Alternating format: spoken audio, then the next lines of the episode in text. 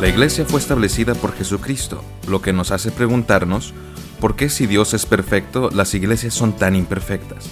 Escuchemos la respuesta que nos ofrece el doctor Jorge Salazar. En una ocasión alguien le dijo a un pastor que él no iba a la iglesia porque las iglesias estaban llenas de hipócritas. Y el pastor le respondió, debería de venir el domingo, siempre hay lugar para uno más. Y lo que pasa es que las iglesias están formadas por personas y las personas somos imperfectas.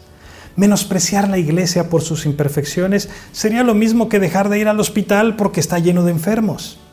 La iglesia es el lugar en el que aprendemos de la palabra de Dios y donde los creyentes ponen en acción los dones que han recibido de parte del Señor.